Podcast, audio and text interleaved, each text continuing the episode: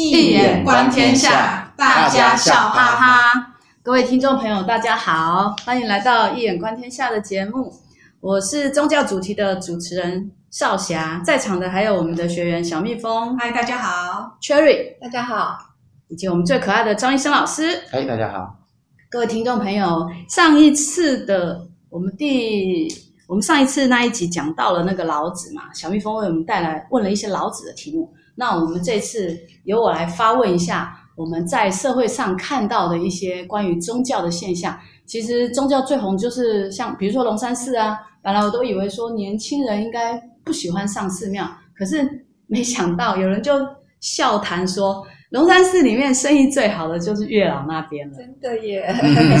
然后还有像那个行天宫啊。收金的时候，人也是排一大堆。嗯，那我们可以，比如说我们的一些父母或是长辈啊，以及朋友，我们也知道有台湾有各大山头嘛，他们会跟着去朝拜，或是做一些法会哦。啊，有时候师傅他就会笑说：“哎，你你们是在赶热闹，还是真正在修行？”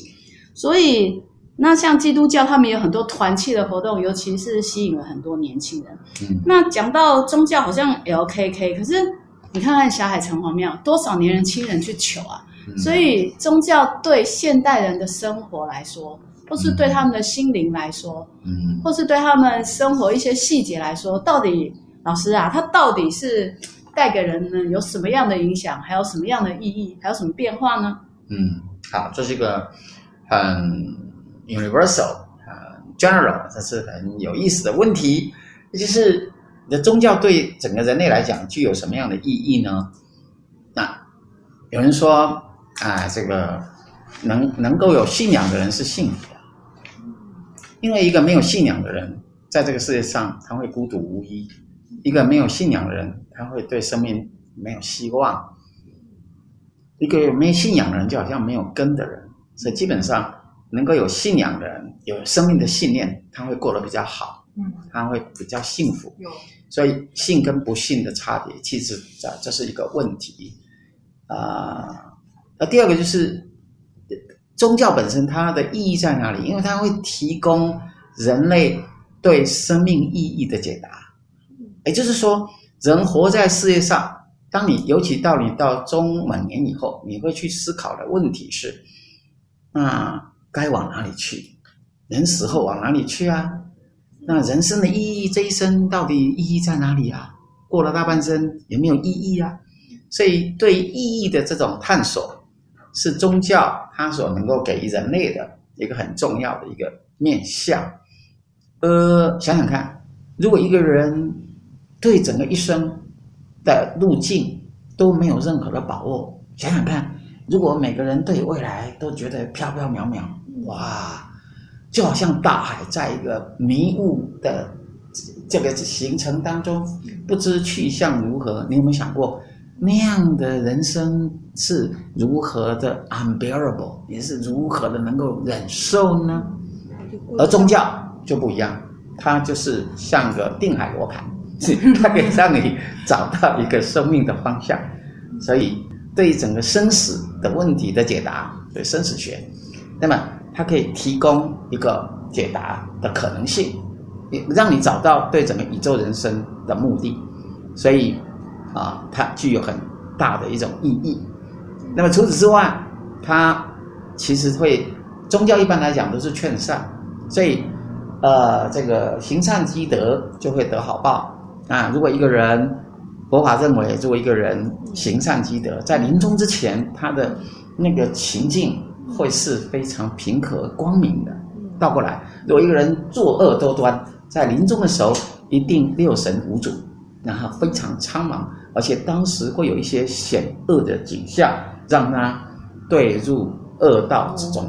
所以，三恶道之中，因此它具有一种教化的力量，它具有一个维系人心的力量，因为它教人行善积德，劝善。这个是有它很好的这样的一个作用。那个老师，如果是行善积德慈善团体，不是就更直接吗？嗯，比如说去救老鹰，或是去做什么，或是帮助一些老人家那种对慈善的机构，不是比宗教还要更直接，而且做更多吗？Charity，所以呃，行善的那个做法，纯粹的行善机关的话，或是团体行善的一种团体，跟宗教是不太相同的，因为它不具有宗教的意义，所以在本质上它欠缺宗教那个向上拔苦的某种力量，它只不过是一个呃行善积德。有要，有拔苦啊，去照顾。你你可能混淆了我的说法，我刚刚是说。在所有的宗教的最基本意义，它都从行善积德做起，但不是它的最终意义。嗯，那它还有更什么更厉害的东西吗？我 知道，老师以前讲过 智慧，是吧？是啊，宗教宗教本身，比如宗教的经典教导人们的修行本身，你不只是要行善，是你必须要到最后把，因为你看佛法讲戒定慧三学。这三学当中，到最后是慧学最为高，也就是真理。我想问，其实刚刚老师有讲，真的，我觉得是宗教在人面对孤独无助的时候，我觉得那个信仰的力量，宗教真的是给人很大的力量，因为你不知道要往哪去嘛。那可是老师刚才又讲到说，我是想到说，哎，看刚才基督教或者是耶所谓的耶稣信耶稣的，或者是或者信佛教，都在讲说，呃。要讲说啊，你刚才呃，老师也刚才讲说，人如果做善事、做恶事，在在临终的时候会怎样？也是不一样的。对，不一样的。可是我我我想到一件事情，我们道教啊，我们道教好像不是只讲人走了之后会怎么样，他还会教你要在有肉身的时候就要修仙得道，劝善成仙呢、哦。对呀、啊，一样、啊。做善事会成仙。那你成仙、成圣、成佛都一样的意思。它背后的目的都是让你完成你的自我生命。如果用荣格心理学来讲，就是 individuation，你的自信如何显化，自信如何完成，如果达到 self illumination enlightenment，就是整个智慧的大开启，那个才是最终的东西。所以，宗教它基本上要提供的是真理的途径，真理的途径啊，让你走向真理，这是最重要的。那、啊、会不会很像催眠？呃，很像在催眠我们或洗脑我们。在某些层次里面，如果从克里希那穆提的角度来看，那念佛也是一种催眠，气功也是一种催眠呐、啊。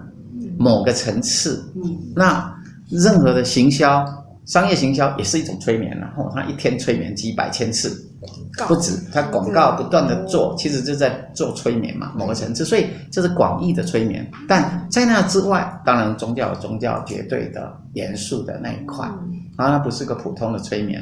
如果有人把你催眠变成具有真理性的人，如果有人把你催眠变成一个善人、大善人、慈悲的人、智慧无边的人，我觉得也不错啊。对啦，对对，我需要接受这种催眠。对啊，所以你必须不断的催眠你自己，成一个成为一个圣贤，成为一个更好的人也不错，成为更好的人、更快乐的人、更健康的人，有什么不好呢？完整。当然。如果相反的，就是如果把它催眠成邪教的那种信念，只是为了追求个人的名闻利养而已，那当然就是不相同的东西。需要很小心。这这是当然真的是必须要留意的东西。这样。嗯。所以有些人他就很铁齿啊，像我有一些亲朋好友很铁齿，一讲到宗教他就说迷信，他们自以为自己不会被催眠非常厉害，那他是不是少了，就好像在生命中少了一些支柱，可以支撑他的力量？就反而是落入一种很可悲的境地啊！嗯，这个好问题啊。宗教本身，它除了有如我刚刚所说的，让人找到生命的意义，让人对世界的理解能够找到解答，让人对呃从何而来、往何而去、宇宙人生有个更明确的理解之外，对真理啊有所把握跟追寻之外，它更重要的是宗教本身，它可以提供这些。孤独无依的人，一些欠缺生命意义或是目的的人，他可以提供你一个人际网络的资源，所以他是用这样的一个网络来变成一个 therapy，一个疗愈的模式。比如说，你信的是基督教，它会有团契；你信的是这个一贯道，它会有呃经常的法会啊，或者是说平常的教育的课程，它可以来让你在灵性上不断的成长。那或者是说你信的是，呃，瑶池金母，那这金母有金母的网络，它本身会透过一些宗教的仪式，作为一种净化人心，甚至是教化大众的一种能力。更重要的是，在这个群众之间，也就是所谓的在这个信众之间，会形成一个支持的生命网络，让一个人不至于感受孤独啊，变成另外一种 support 支持的一个力道。这样的一种疗愈网络，其实也是呃宗教它所能提供非常重要的东西。嗯，对，老师，我有听说宗教起源于巫术，哎，那个做法的巫术，那为什么会是巫术呢？那当然了，你仔细看，嗯，耶稣基督他可以 驱魔，他可以把鬼从人身上赶出去，他可以让瞎眼的人在这个在在见光明，见光明，他可以让。啊，那个什么已经瘸了的人，他可以站起来走路，这是无所不能呢。所以宗教本身它一定会有 miracle 神迹呀，奥义神迹。没有奥义神迹，如何来让信众来追随？所以宗教的起源跟巫是有绝对密切的关系。对啊，像那种宫庙啊，你知道吗？我发现宫庙的人特团结，然后公庙他们最喜欢的就是问事，他们会去问他们的主，没错。问他们一些疑难杂症，对，然后经常甚至有的东西讲的好神准，对，所以会发现他们那边的信众好团结，然后好快乐。没错，所以如果像道教，它灵验性，如果你不具灵验性的一个宗教团体，那你你这个神不灵验的话，那信众就不拜了，对吧？这基本上就是具有灵验性，就是信仰的一个重要的一个指标之一嘛。所以就是说，而你要灵验性，你当然有某种。呃，miracle 的一些属于神迹的这个力量，你才有办法做教化。那更何况宗教的钱基本上就是，比方说你是你道教本身，你开始不就是要去习斋吗？然后要求雨啦，这都在解决人类的所有的痛苦吧？嗯，所以这是一样的东西，所有的宗教都有这种特色，一定会有这种啊巫的这种力量。那佛陀哇，那那佛教呢。那那就更多，他有什么天眼通、他心通、宿命通，这个通那个通，讲法这种眉间放光，哇，这这是这个金光讲论也开的差别会，所以基本上这个神就所谓的神通或者是这种灵验啊，就是说这种巫的这种力量，基本上因为宗教的起源乃是能够，呃，为众生拔苦救难嘛。嗯、能够让众生能够安身立命嘛，这是最。所以那个巫叫，所以这个巫具有它的特质。所谓的巫，就是能通天人者为巫嘛。哦，能通天人之间，能够作为天人之间的那个媒介的，这是巫的力量。现在还有巫这种职业吗？有啊，通灵人算巫吗？就是应该就像刚刚少侠讲，对对对，就是庙里面问事，就是那个那个算巫吗？那个这个呀。阿美族的那个原住民，原住民的那个他们的系统里边的巫都还保留着嘛？嗯嗯嗯。然后中央也会开有关巫的研讨会啊。嗯。这个巫本身当然还是保留在民间里面呢，在一个原始部落里面都还保留着自己的文化。那文化里面的巫会来解决他们的啊那个部族的所有的婚姻问题啦、疾病问题啦、婚丧喜庆啦，嗯，那那包括什么？